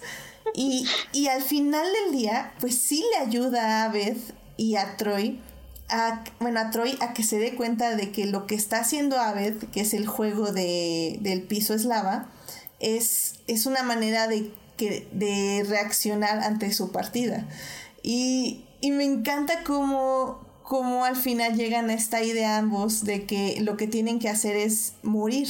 Es, es decir, dejar morir esta sensación o este deseo de, de, estar juntos y de que no se pueden dejar ir y crear unos clones de sí mismos que dejen ir al otro. O sea, es, es algo muy extraño pero que al nivel de la relación de ambos funciona muy bien. O sea, al final del día, la razón por la que Abed ya deja ir a Troy es por eso, porque muere simbólicamente en el juego de lava y Troy lo clona y vuelve a otra vuelve, eh, crea otro Aved y al mismo tiempo Troy también se suicida en la lava y crea otra vez. Y esto tiene mucho sentido cuando ves la serie, pero es muy bonito. y, aparte que es un homenaje, todo ese episodio es un homenaje a Mad Max, por cierto, que está increíble también. Sí, está lleno de homenajes a todo básicamente. Todo lo que se puedan imaginar, ¿no? La serie. Eh, y hablando del, eh, de Floris Lava, a mí me encanta y no puedo ponerlo como un solo capítulo, sino como una serie que fue todos los del Gocha, claro, del Gocha. O sea, que era, o sea, ya está el director, todo era así como, ah, este día toca el juego de Gocha anual, ya saben, o sea, y todo, o sea, lo hacían súper intenso y me encantaba. Me encantaba los extremos a los que llegaban. Es que digo, para quien no sepa, hagan de cuenta que el primer episodio de eh, de, de Gotcha, que es la primera temporada por los últimos, los últimos, uno de los últimos dos o tres. Este. De repente Jeff se va a dormir a su carro a tomar una siesta. Y cuando despierta, toda la universidad Greendale está así como, como si fuera el apocalipsis, hagan de cuenta. Y, y dice, ¿qué está pasando? Y, y, se encuentra hacia gente que está con, con pistolas de gocha, pero literalmente si te, si te te dan, pues te mueres y dejas de jugar. Y él dice, pues es que, ¿qué está pasando? ¿Por qué están luchando todos? Y básicamente es que el premio es que puedes elegir tu calendario del siguiente año, que es que puedes poner todas las clases un día y ya no ir el resto de la semana. Entonces, pues todo el mundo quiere eso. Entonces, literalmente se toman tan a pecho eso que, que crean en ese episodio es como de vaqueros, ¿no? No. No, ese no, es el, después no me acuerdo este qué parodia es, pero está muy pues, bueno. Si no me acuerdo, es precisamente así, no como Apocalipsis, así como Apocalipsis, de que no sé qué, y allá está este grupo, allá está la resistencia y no sé qué. Sí, porque la siguiente temporada se dan cuenta que el Gocha, o sea, obviamente dice el, el Dean, no, ya, ya no vamos a cometer ese error, el, el, el premio era muy importante y por eso todos los se volvieron locos. No, ahora vamos a dar como, a ver, ¿qué nos vas a dar nuestro patrocinador, que eran de helados? Dice, un millón de dólares y Y es literalmente una parodia entre una temática de vaqueros y la segunda parte es como una temática de Star Wars. Lo cual está madrísimo también. Y, sí, o sea, no sé, o sea, por eso digo que para mí Los de Goche es toda una serie porque se volvió como también un chiste local, ¿no? Y, que ya al final ya ni lo querían hacer, o sea, ya los mismos personajes decían, ay no, ya un gocha, qué horror, que quién sabe qué, ya eso es de la temporada pasada, literal. Que lo hicieron en la quinta temporada o cuarta, eh, como Jeff soñando, que era como un Matrix, estuvo eso interesante. Y luego lo retomaron con esto del piso de lava, que bueno, ya no fue gocha, pero fue de lava. Y en la última temporada igual lo trataron de retomar un poquito, no mucho, pero fue más como una película de espías y eso estuvo padre también. ¿En qué temporada fue el de la pelea de almohadas? Uh, buenísimo. No me acuerdo ahorita. Digo, pero está muy buena. Pero también es buenísimo el de la pelea de almohadas. Bueno, primero es un fuerte de almohadas y luego es la pelea de sábanas con almohadas. Sí. Perdón, ¿Sabes eh, qué? A- ahorita Gabriel, ¿estabas diciendo algo? Perdón. ¿Sí? Ah, es que quería saber si me escuchaban. Ya, ahorita ya te escuchamos. Ah, perdón, ¿Sabes es que qué? mi gato se mi gato se lanzó a mi computadora y se cerró todo. Ah, ya, Ay. con razón. Está bien, pero no, ya te escuchamos. Eh, creo que aquí, o sea, para mí la, una línea que también resume perfectamente todo esto es, igual no me acuerdo en qué temporada es, pero que Jeff voltea les dice, pero así, o sea, todo súper eh, calmado y es así como, ¿se acuerdan cuando éramos un grupo de estudio? o sea, y es eso, así como, o sea, todo lo que han pasado con cosas futuristas, eh, hacen una nave espacial en un camión, no sé qué tanto hacen y fue así como de, ah, Ah, sí, es cierto, éramos un grupo de estudio de español. Sí. Sí, sobre todo es eso. Creo que hay, hay un episodio donde todos son plastilina y que culpan a Ave de, de que tiene un este un trastorno psicótico, ¿no? Pero, pero me encanta que unos episodios después dicen, ¿recuerdan cuando soñé que todos éramos plastilina? Y es nada más, a ver, y todos sentados alrededor, así como, ay, no, me caí por una resbaladilla de caramelo, ay, ay. ¿Cómo, lo- cómo los ve Abed, no? ¿Cómo ve- Sí. No, está buenísimo. Ah, también, digo, para que no nos vayamos sin mencionarlos, eh, me encantaban a mí los episodios de documental. Se me hacían súper divertidos. Porque para esto Abed estaba estudiando para... Para cine. ujú. Sí, entonces de repente se ponía a documentar cosas por ahí y que... eh, y provocaba cosas, eh, provocaba a los demás, ¿no? Así como de, ah, no manches. Bueno, en, en la primer, el primero que hizo lo provocó, que creo que era el... Ah, no, no, el primero fue nada más él grabando el comercial de El Dean acerca de Greendale. Y ese es como, como el Dean se vuelve así como súper loco, así como un director súper excéntrico y, y todos, no, no, no, es que tiene la respuesta y es increíble. Ah. El segundo fue Pierce manipulándolos a todos. No, está buenísimo, está muy buenísimo. la verdad es una serie que recomiendo muchísimo. Parece que está, estaba en Prime, no sé por qué muchos la empezaron a descubrir hasta que llegó a Netflix, pero nunca es tarde para verla. Sí, véanla, vale muchísimo Sí. la pena. Sobre todo porque hay un episodio musical. Tenía que Sí. Donde se burlan de Glee, literalmente. sí. Hay, por, por el amor de Dios, hay un capítulo que es este básicamente eh, parodia, homenaje a mi director favorito que es David Fincher.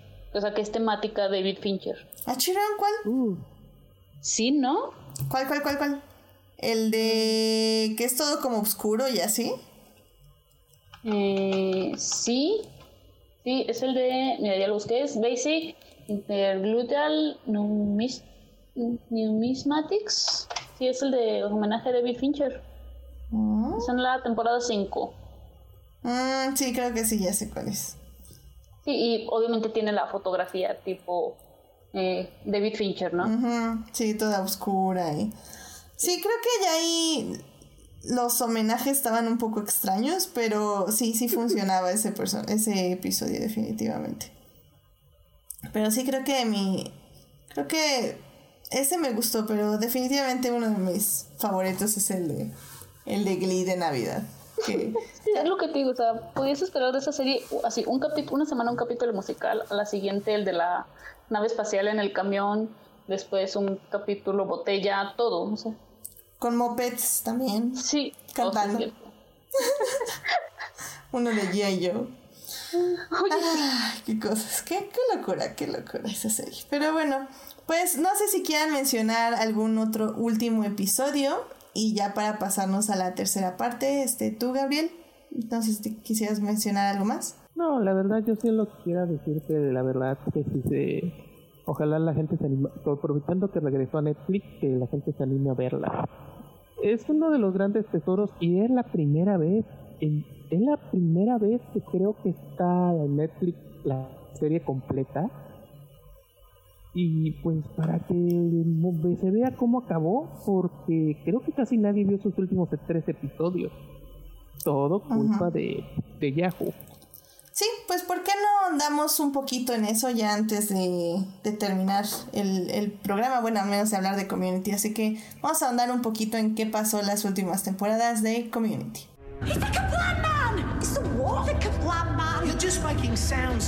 Sí, o sea, eh, como les decíamos, eh, va a haber muchas personas que les van a decir que la quinta y sexta temporada no son del todo buenas.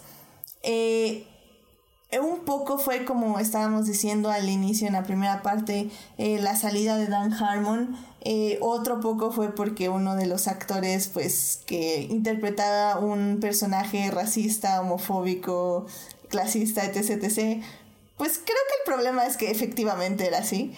Este, y como que ya nadie le gustó. era exactamente como su personaje. Y se dieron cuenta, le dijeron, oye, ya no estás en personaje.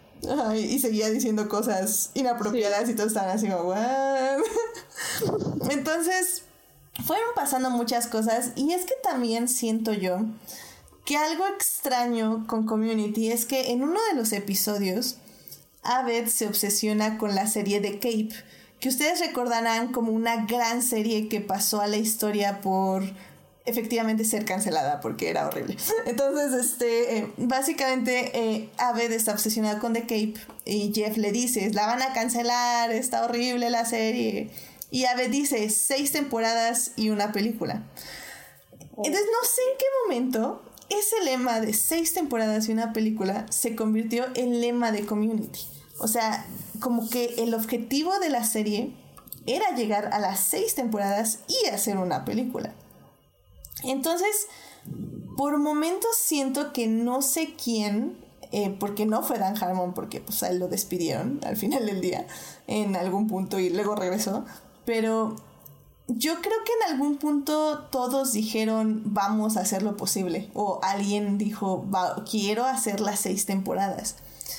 Y si bien creo que llegaron bien, como digo, mi hot take es que la quinta y sexta temporada no están malas, simplemente ya no están tan cuidadas como las otras temporadas. O sea, ya están, justo como les decía, hechas un poco más con guiones rápidos que no llegaban a ningún lado. Por ejemplo, ese episodio del Dean donde se revela como gay ante toda la comunidad, cuando él dice que no es gay, que es muchas otras cosas, que es todo. Em, por ejemplo, siento que se quedó sin una conclusión. O sea, al final del día, el Dean se revela como político y ya, y así se acaba la serie. Entonces, siento que hubo muchos guiones que tenían como la idea, pero como que no supieron aterrizarlo bien, sobre todo en esas dos últimas temporadas. Y además de que fueron, conforme pasó el tiempo, perdiendo actores y personajes. Eh, primero, pues como decíamos, se fue Pierce, Chevy Chase. Eh, luego se fue Troy, que es este Charlie Gambino, que es Donald Glover. ¿Por qué siempre me acuerdo de Charlie Gambino? Este, Donald Glover. Luego se fue Shirley. Eh, y el último. Ella fue la última que se fue. Sí. Pero pues con eso ya perdieron un montón de las dinámicas que tenían como grupo. O sea, para empezar pierdes el Troy in the morning. ¿no? O sea que también es otro chiste de, de community. Y digo, fueron trayendo, trayendo personajes viejos, trajeron otra vez a Chang, trajeron a John Oliver que aceptó estar ahí en la, en la quinta temporada de nuevo, eh, trajeron a Hickey que es el que conocemos como Mike en Breaking Bad, luego trajeron a otro actor afroamericano que ahorita no me acuerdo cómo se llama. Y luego trajeron a Chava igual que no sé cómo se llama y que nunca volvió a ver en mi vida, pero pues estaba igual como ahí tratando de encajar. Eh, por favor, se me hace algo que no hayas mencionado, aunque hayan sido tres capítulos, creo. Brie Larson. Brie Larson estuvo, bueno, pero ella era más como invitada, no era como personaje, este... Pero aún así Brie Larson merece una... Sí, especial. sí, la verdad yo estaba muy sorprendida de ver a Brie Larson ahí. Y es que bueno, no lo mencionamos hace ratito, pero bueno, no mencionamos cuántos invitados y dijimos que había muchos personajes que decías, what ¿qué hace ese actor? ¿Qué hace ese actor? ¿Qué hace ese actor? O sea, muchos cameos también. Muchísimos cameos. Ay, sale este bonito, ¿cómo se llama? El que hizo de Pedro Picapiedra. Ay, que siempre se... Jack Black. Jack Black sale, ¿no? Yo me acuerdo. Sale Owen Wilson, sale Black Jack, mm, sale... ¿Cómo se llama? John Goodman. El John Goodman. John Goodman como el maestro, el director de, de la escuela de aire acondicionado. No. Ay, es buenísimo. Sí, sale este actor de Lost en una de los Gocha. Oye, sí es cierto. Salen muchísimos actores. Sí, hay muchísimos invitados que, que se te hace raro verlos en una serie así, ¿no? Entonces, ah, son actores serios y de repente, ¿eh? Y vuelven a salir, o sea, salen como una vez y luego vuelven a retomar sus personajes como cameos otras veces, o sea, son actores que regresaban, o sea, al final del día. Cameo, pero pues regresaban. ¿Y tú, tú qué piensas, este, Gabriel? O sea, ¿crees que sí Community fue perdiendo mucha de su esencia? O sea, ¿crees que debieron haber acabado la serie antes o estás feliz de o contento de haber tenido estas seis temporadas de Community? A pesar de todo. Eh, estoy un poquito ambivalente. Es que por un lado Sí, es, el problema es que sí se sienten mucho los cambios, sobre todo los cambios de dinámica. Es como se dice, por ejemplo, o sea, los episodios con Yahoo, sí, la producción fue una verdadera pesadilla. En parte sí se nota que eso de lo de seis temporadas de una película era obvio una broma, que por esa misma dinámica, como que yo creo que la gente lo tomó muy en serio que era el plan original y yo lo dudo mucho, o sea, Sí, yo también. No creo que haya realmente habido un plan de que la serie durara seis temporadas de una película. Creo que, en mi opinión, era de las series de dura hasta donde dure. Y me imagino que si le hubieran dicho esta última temporada, hubieran hecho un final y ya, y a lo mejor lo hubieran referenciado después en la serie. Pues de hecho la cuarta temporada sí acaba, o sea, acaba con este Jeff graduándose y ya, o sea, y saliéndose de la escuela. Y ese es, es un buen final, sinceramente. Sí, es que bueno, hay que recordar también que la serie estuvo tantas, tantas veces en peligro de ser cancelada. Sí, era como la Brooklyn Nine-Nine de ese entonces, ¿no? Así es, o sea, era una serie que cada rato la gente pensaba, no sé, por un lado estaban agradecidas y por otro lado no entendían cómo es que no era cancelada. Sí, estoy de acuerdo.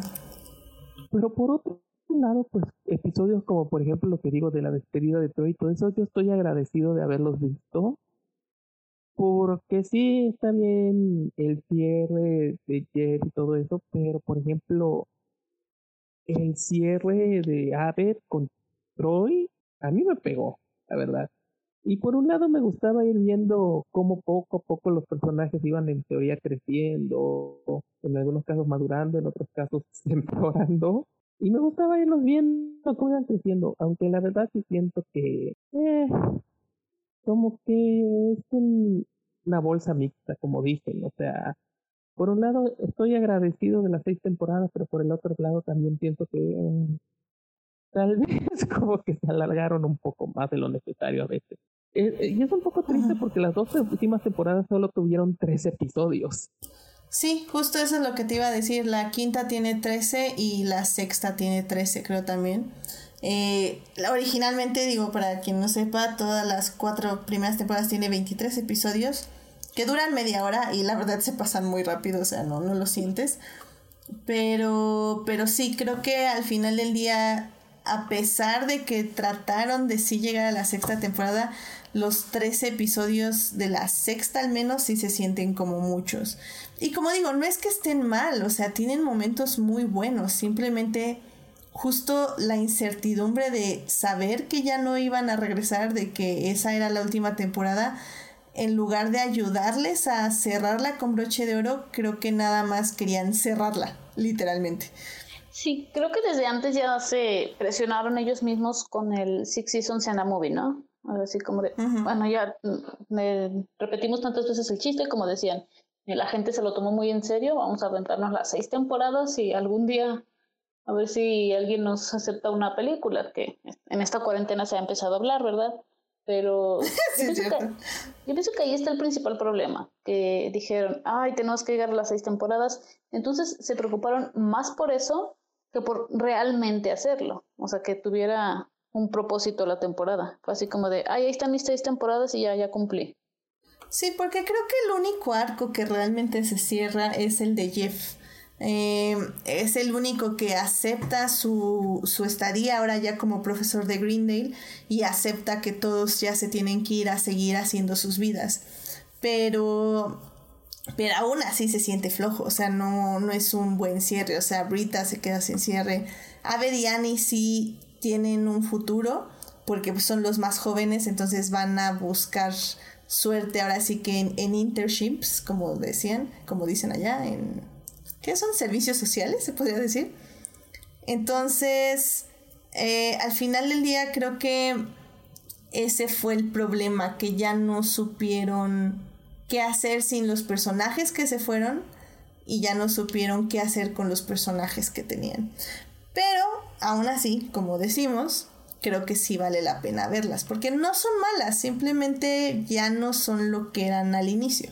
Pero te siguen sacando buenas risas y sigues pasando un buen tiempo, un tiempo decente. Sí, creo que más bien es que no son tan divertidas y tan buenas como las otras, ¿no? No, que sean malas, simplemente ya no son tan buenas. Sí, pero están bien, o sea, la verdad yo, yo sí las agradezco Mm, pero más que nada para ver lo que pasa cuando justamente pierdes. O sea, creo que si hubiéramos acabado en la cuarta temporada o hasta en la quinta, me hubiera quedado con, con esa tristeza de, ay, la cancelaron. Esta hubiera podido ser una gran serie, o sea... No, te aseguro que estaríamos este, afuera de las oficinas pidiendo nuestros seis temporadas y una película. Claramente. Por, antes. Es así como me prometiste tú, que no sé cuánto. O sea, le estaríamos reclamando más que a políticos. Exactamente. Pero como vimos la sexta temporada y la sexta no fue tan buena, es como, ah, ok. Si sacas la película, eh, eh si quieres, mejor espérate o como quieras. da igual. Eh. Pero sí. Mira, es que la verdad, cosas como Netflix y todo eso, pues la verdad le dio demasiado poder a, Ah, pues a los tan quejosos, o sea, no por algo regresó a este development, porque la gente no lo dejaba. Otra gran serie que tal vez era mejor dejarla tranquila. De hecho, sí, a eso iba. Una gran serie hasta que Netflix metió mano. Ajá. entonces es así. Eh, pero ese tipo de acciones dejó la impresión de que al final de cuentas los fans pueden hacer suficientemente ruido para revivir una serie. Y luego con casos como lo de el caso emblemático, el de Family Guy, que con las puras ventas regresaron a la vida esa serie y ahora todos quieren que muera, pero ahora no va a morir. Porque así funciona la mano de mono. Claro. Entonces, yo creo que si hubiese quedado en tres temporadas, nunca hubieran dejado en paz hasta que hicieran otras tres. Sí, estoy de acuerdo. Donde, donde me ha fallado esa técnica de, de presionar es en Hannibal. Quiero mi cuarta temporada, maldita sea. Hannibal, soy Hannibal. Pero es que ahí, es que ahí hay una doble maldición. Ah, ya sé, la verdad. Este de Brian Fuller la maldición de Brian Fuller. Él tiene un talento increíble para que todas sus series sean canceladas o sean despedidas. Ay, ya sé, y lo peor es que todas son buenas. Ay, qué triste. Pero en fin, algún día, algún día Hannibal estará en, está en nuestros corazones. Veré a mis esposos este, asesinos. Pero bueno, no estamos hablando de Hannibal. en fin, pues sí, yo creo que, que esa creo que es una buena conclusión al final del día sí, Community pasó como muchos eh, altibajos, los manejaron lo mejor que pudieron y creo que al final seis temporadas está bien, o sea, fueron las suficientes para darnos cierre y no hacernos desear más community. Lo cual creo que está bien. O sea, creo que es un cierre emocional válido para el espectador y necesario en algunas ocasiones. Así que si no te dejan justo con, con el cliffhanger de que tus esposos saltan al vacío y luego sobrevivieron y se están comiendo a su psicóloga y tú así como, ¿qué más? Quiero ver qué más pasa. Y pues ya no ves nada. Entonces, creo que Community cerró perfectamente bien. Así que, pues nada, pues véanla. Netflix. Y si, si quieren hablar de temporadas últimas finales feas, ahí está Dexter, nadie le gana a él. No, ¿de qué hablas? Dexter fue cancelada en la quinta temporada y eso porque me gusta Julia Stiles, pero no, No, no entiendo de qué hablas, Monse. Esa fue de las tragedias que a cancelaron la serie. a eso me refiero justamente. Así que siempre puede ser peor. Siempre puede ser peor, sí. Se los firmamos. La briga, no, y ahora sí ya me quiero tirar de un barranco. ¡Maldita sea Dexter! ¿Por qué? Tenías mm. todo. Yo todavía, sí, todavía, todavía duele. Ah, sí, sí duele, la verdad. En fin, pues vamos. No, nada, nada, mejor olvidemos eso. ya se te había olvidado. Ah, ya sé, qué horror. Monse que ahí nos recuerda cosas que no queremos recordar. Lo siento. En fin, pues vámonos ya rapidísimo a las recomendaciones de la semana. Vean Community, está en Netflix, las seis temporadas la van a pasar muy bien, recomendada 10-10. Así que vámonos a las recomendaciones de la semana. I love movies. Gosh, I love movies. Pues ya rápidamente, este, Gabriel, no sé si nos quieras dar una recomendación para que vean en estos tiempos de cuarentena. La verdad no sé, he estado trabajando toda la semana. qué caray, qué caray, así pasa. ¿Un libro que estés leyendo? ¿Algo? Este, a ver, pues estoy, al fin logré conseguir mi edición de El misterio de Salem Slot. Es la historia, es una historia de Stephen King de vampiros y la verdad solo he visto en la miniserie y ojalá, no sé, siempre he querido leerlo porque la verdad está bien creepy. La verdad, ya saben, yo soy fan de Stephen King, reconozco sus errores, creo que la verdad me encanta la descripción que se da a sí mismo de que es, él es una Big Mac con papas fritas, pero qué rica Big Mac. La verdad, personalmente sus primeras obras son para mí las que son tanto las mejores como los más aterradores. Así que me estoy muriendo de una por para leer este libro. Muy bien, muy bien. En cuanto termine de, eh, termine de hacer el trabajo, tengo que transcribir unas 600 cartas y ya me atrasé. Ay, así es el trabajo, no nos deja disfrutar lo que más amamos, pero tenemos que trabajar para comprar las cosas que amamos y tenemos... Sí, no, es una paradoja terrible. Sí, sí, no, él nunca acabar. Pero bueno, digo, la verdad, eh, Stephen King, yo soy un absoluto no. Pero para quienes les guste Stephen King, pues ahí está la recomendación y pueden decirle a Gabriel qué tal está y si ya tiene que, este, ¿cómo se dice? Renunciar para leerlo ahora o se puede esperar un ratito más. O si quieren algo con mejor gusto, creo que ya está la temporada completa de Better Call Saul. Creo que es la penúltima, ya la siguiente es la última. La penúltima. O sea, para todos los fans de Breaking Bad, ya. Creo que ya lo había comentado, pero aprovecho. Sí, sí, sí, aquí, ah, de hecho, el podcast anterior. Eh, sí, hace un, el podcast anterior, la semana pasada, hablamos de, de Better Call Saul y obviamente eh, ganó tanto con voto de Monse como mío de que Better Call Saul es mucho mejor que Breaking Bad. Así que si quieren oír esa discusión, vayan al episodio 17 de Adictia Visual. Yes. Eh, Monse, pues tú, ¿qué te gustaría recomendarnos? Uy, como saben, yo siempre eh, estoy viendo todas las series que se pueden. Pero esta semana vi una serie que me encantó. Es, yo creo, mi favorita de, de lo que he visto en la cuarentena, o sea, de temporada completa, que se llama Normal People. Es una serie de Hulu. Es eh, sobre. Es una historia como. si la pudiera comparar con algo, sería tal vez con Like Crazy, esta película de Felicity Jones. O sea, es sobre dos jóvenes que que se enamoran y luego, o sea, todos los altibajos de, de la relación, ¿no? Cada capítulo me rompe el, el corazón, hace que me den ganas de enamorarme, luego siempre no. Eh, así puede sonar como muy cheesy, ¿no? Muy cursi o algo así, pero la verdad es que está muy bien hecha y muy bien eh, dirigida, sobre todo eh, excelentes actuaciones, que es lo que más atrae la química de los, de los personajes. Eh, no sé si pueden por ahí echarle un ojo, obviamente en medios alternativos, ¿verdad?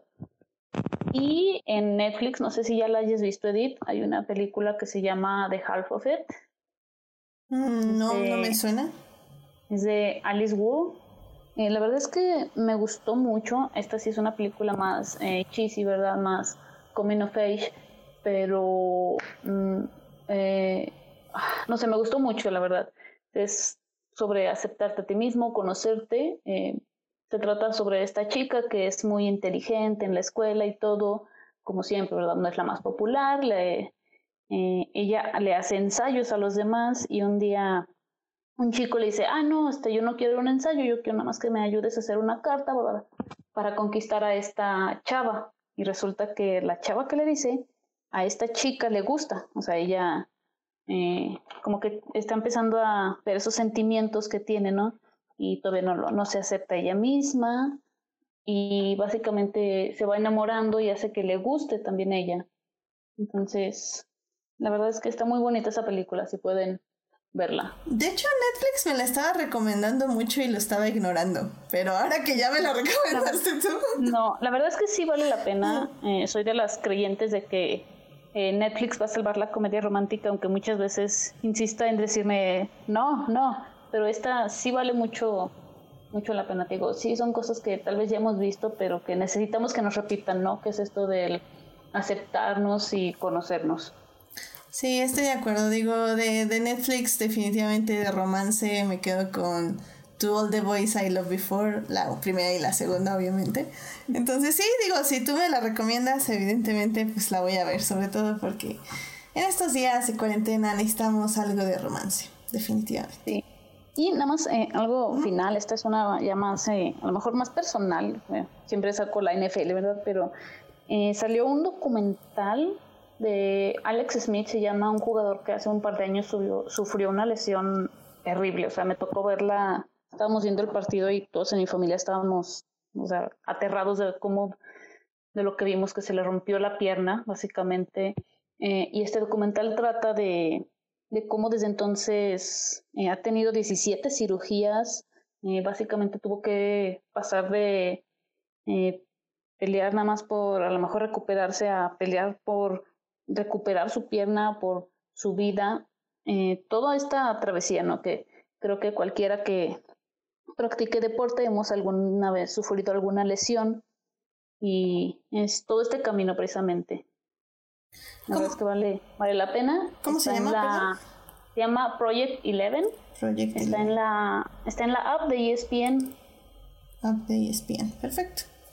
Muy bien, pues sí, para, para buscarlo y, y, checarlo, definitivamente. Eh, pues muy bien, pues yo ya nada más así rápidamente les digo que eh, tal vez se le olvidó a Monse, pero no, bueno, ya nos dio tres recomendaciones muy buenas. Así que no, no, no quiero quitarte porque la semana pasada te quité Brooklyn Nine-Nine. ya, no, ya no quiero hacer eso. No, la verdad es que yo eh, no he estado viendo cosas nuevas, sinceramente. Vi, bueno, sí, vi How to Train Your Dragon 3 de Hidden World. Em, lloré, evidentemente. me gustó muchísimo, me gustó mucho. La verdad creo que es una peli muy, muy bonita. Eh, sí son de las películas que me arrepentí no ver en el cine. En este momento, evidentemente. Eh, sé que la razón por la que no, la no la vi en el cine es pues por los doblajes. Pero visualmente está muy bella. Eh, me gustó mucho. Y temáticamente creo que es muy importante y también muy, muy triste saber que esa es la razón por la que no hay dragones en nuestro mundo. Pero algún día una, estaremos Una saga muy infravalorada, ¿eh? Em, te diría que sí, pero la verdad ni siquiera me acuerdo de la 2. Así que me gusta mucho la primera. No recuerdo la segunda. La tercera me gustó bastante. Así que creo que revisaré la segunda para ya decirte si sí es una saga infravalorada. A mí personalmente me gusta más cómo entrenar a tu dragón que creo que me gusta más que la, mitad de la librería de Disney que ha salido. Personalmente la 1 es una maravilla. Yo creo que sobre todo pues como yo estoy rodeado de gatos. y es que son gatos grandes, sí, estoy 100% de acuerdo. Entonces como yo estoy muy rodeado de gatos, tengo la relación como la película, sobre todo la 1, es básicamente la relación de un niño y su perro, como que la saga tiene como un lugar más especial dentro de mis gustos que otras que están saliendo ahora. entonces, por ejemplo, doy más el carajo por los dragoncitos que por, por ejemplo, juguetes o algo por el estilo. Sí, creo que sí estoy de acuerdo. Creo que sí, este. Tiene mucho corazón eh, la saga en sí. Bueno, te, les digo, no me acuerdo mucho de la segunda, pero, pero recuerdo que sí me, me, me llegaron ciertas cosas. Y, y, creo que tanto en la primera como en la tercera, no es, creo que también en la segunda, pero sí me sacaron varias lágrimas. Entonces es, es una saga con mucho corazón y creo que es una buena saga para, bueno, una buena trilogía para revisar ahora en cuarentena. Así que, pues sí, la recomiendo así de mucho corazón que vean How to Train Your Dragon 1, 2 y 3, como entrenar a tu dragón. Evidentemente en inglés muchos discutirán que el doblaje es bueno, pero ya saben que a mí me gusta verlo más en inglés. Aparte que hay muchos juegos de palabras, entonces está interesante. Y bueno, pues ya nada más para recordarles semanalmente que vean The Good Fight y que vean The Last Dance, que es este el documental de Michael Jordan. Y bueno, The Good Fight, que es esta serie de abogadas que es increíble. Ah, creo que son mis dos highlights de la semana siempre, The Good Fight y The, Last Dance. Eh, obviamente, The Good Fight no creo que hablemos de ella en este podcast porque la verdad no, no conozco a nadie más que la vea. Entonces no, no les quiero dar un monólogo yo. Pero The Last Dance probablemente va a haber aquí un podcast en Adictia Visual. Así que véanla, está muy muy buena el documental. Les va a gustar independientemente que les guste el básquetbol o no. Creo que ya es... Ya, ya, bueno, yo ya llevo cuatro episodios, Monse ya lleva seis. Y creo que podemos garantizarles 100% que vale mucho la pena que, que, la vean y que gasten su tiempo de cuarentena en esa serie. Así que... Es, es tiempo bien invertido. Es tiempo bien invertido, efectivamente. Y pues bueno, eh, pues eh, yo creo que con eso ya terminamos este programa. Este, muchísimas gracias por venir ambos. Gracias, Monse, por estar aquí en el programa de Adictia Visual. Ya sabes que este es tu espacio. sí, sí, muchísimas gracias como siempre por la, por la invitación. Eh, ¿Dónde te pueden encontrar nuestros escuchas? A mí me encuentran en Twitter como arroba G, donde como básica twittera opino de todo, como si supiera. muy bien, muy bien. Y pues Gabriel, muchísimas gracias por venir nuevamente a Dictia Visual. Este, gracias por acompañarnos. Eh, ¿A ti dónde te pueden encontrar nuestros escuchas? Eh, yo bueno, cuando hay chance estoy en Crónicas del Multiverso, donde nos ponemos a gritar sobre cosas, sobre todo tipo de temas. La última vez que gritamos fue sobre la serie de dinosaurios. En, mi en nuestra defensa, en la defensa de, sobre todo de Falange, esta vez fue culpa de que mi, micrófono era malo, porque todos amamos dinosaurios, entonces no había razón para gritar, para mejorar escenas de la serie. Pero sí, este, actualmente estoy en Crónicas del Multiverso. Qué bueno que siempre ya saben, eh, bueno, ya sabemos quienes escuchamos crónicas que si no se pelean por opiniones diversas, al menos se pelean por quién ama más. No, ¿cuál es, ¿Cuál es la manera correcta de amar algo o cuál es la manera incorrecta de odiar algo? Entonces siempre se van a pelear, básicamente. Pero bueno. Me, me, alegra. Y sí, este, ese episodio de dinosaurios debe estar interesante. Ya lo estaré escuchando en la semana. Pero bueno, em, también muchísimas gracias a quienes nos acompañaron en vivo. Estuvo Arce, nos estuvo escuchando, estuvo Héctor Guerra, también estuvo Marcela Salgado y Julián García. Muchísimas gracias por acompañarnos y gracias a Monse por estar de moderadora en en el, en el chat. Ya saben que, que cuando está Monse, ella también ahí está en el chat y, me ayuda a contestarles sus dudas. Así que, este, para que, para que voten, para que venga más seguido. Em, también muchísimas gracias a quienes nos oyen durante la semana en Heartis, Spotify y en iTunes. Este programa estará disponible ahí a partir del miércoles en la mañanita. No se les olvide seguir en este podcast en Facebook, en Instagram como Adictia Visual, Adictia-visual y suscribirse al canal de YouTube para que les avise cuando ya esté el programa en vivo. Eh, recuerden, ah bueno, a mí me pueden encontrar en HT Idea. donde estoy hablando de Star Wars, de Star Wars y cada vez menos de Star Wars. Ya también ahí están saliendo mis reseñas de los rewatch de cuarentena que estoy viendo, que ya me tengo que poner ya me tuve que poner una regla que por cada rewatch que haga tengo que ver una película nueva, porque si no, nada más voy a estar haciendo puro rewatch y así esto no se puede, no puede funcionar. Así que ya tengo esa nueva regla. Así que mándenme sus películas para ver, para que las vea.